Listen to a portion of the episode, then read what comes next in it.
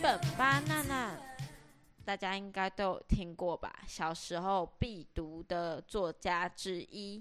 我今天要分享几本巴娜娜的其中一本短篇小说集，叫《白荷叶船》。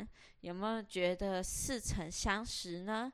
因为这本是小时候写周记一定都会看的书呀。但小时候可能还看不太懂周记，可能也不知道怎么写，所以我重新把它拿出来又看了一遍，发现哦，原来长大后才发现，几本巴娜娜写的短篇小说其实真的还蛮好看的。怎么说呢？像我最喜欢这本书的一句话，叫做。当一个人面对内在的黑暗，导致深层部分支离破碎、伤痕累累而疲惫不堪时，突然也会莫名涌出一股强韧的力量来。我觉得这句写的蛮美的，而且也确实是这样的感觉。像这本，呃，像我今天去回诊看医生的时候。我就跟医生说，我十一月的时候觉得好累，身身心灵都好疲惫，很伤痕累累的感觉。然后到十二月，再到现在一月，我不知不觉就情绪慢慢稳定了回来，才豁豁然大悟，恍然大悟，原来。嗯，低谷是真的会走过的。你只要就是保持着一颗想活下去的心情，你其实会从低谷慢慢爬起来的。而且这是这一切都是在不知不觉中发生的。我现在的精神状况就很稳定，医生说我精神呃进步很大，而且就是越来越有。有越来越稳定的趋向，那我就蛮开心的。好，回到作品《白河夜船》，它这本作品集呢是由三篇短篇小说组成的。那共同点都是他们女主角的至亲的曾经至亲的人过世，然后他们的一些感受。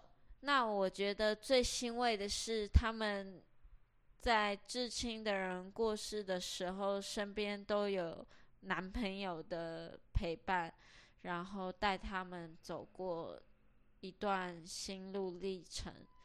就是失去这种感觉，我觉得，尤其是面对死亡，失去这种感觉，有时候不是突然崩溃大哭。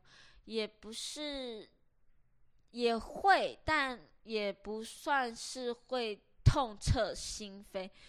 这是有一点，你要慢慢面对，你真的失去他了这件事情。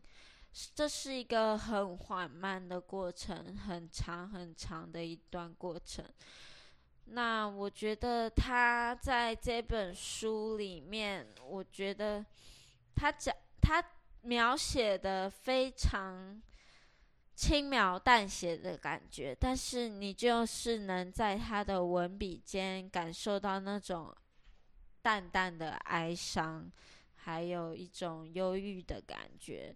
所以我觉得，就是这本书写的其实那个氛围是非常棒的，所以推荐大家可以。把以前的书拿出来看一下，你会有更多不同的感受。嗯，我觉得这本在后面，他单行本后记里面，他自己也有提到，就是在这种艰辛的彷徨岁月中。他感谢每天在我的周围给我许多的帮助，并会赐各种写作意见的人们。我觉得真的能写出这样的书，需要很大的力量。你要把所有难过的、悲伤的、忧郁的经验化作文字写出来，把这股力量、超级强大的力量，通过细细的笔描写出来，或者是小小的按键打出来。我觉得这真的是我非常佩服他的一个地方。那就是今天的分享。到这边，大家希望大家都可以去看看以前的书，你真的会有重新不一样的感觉。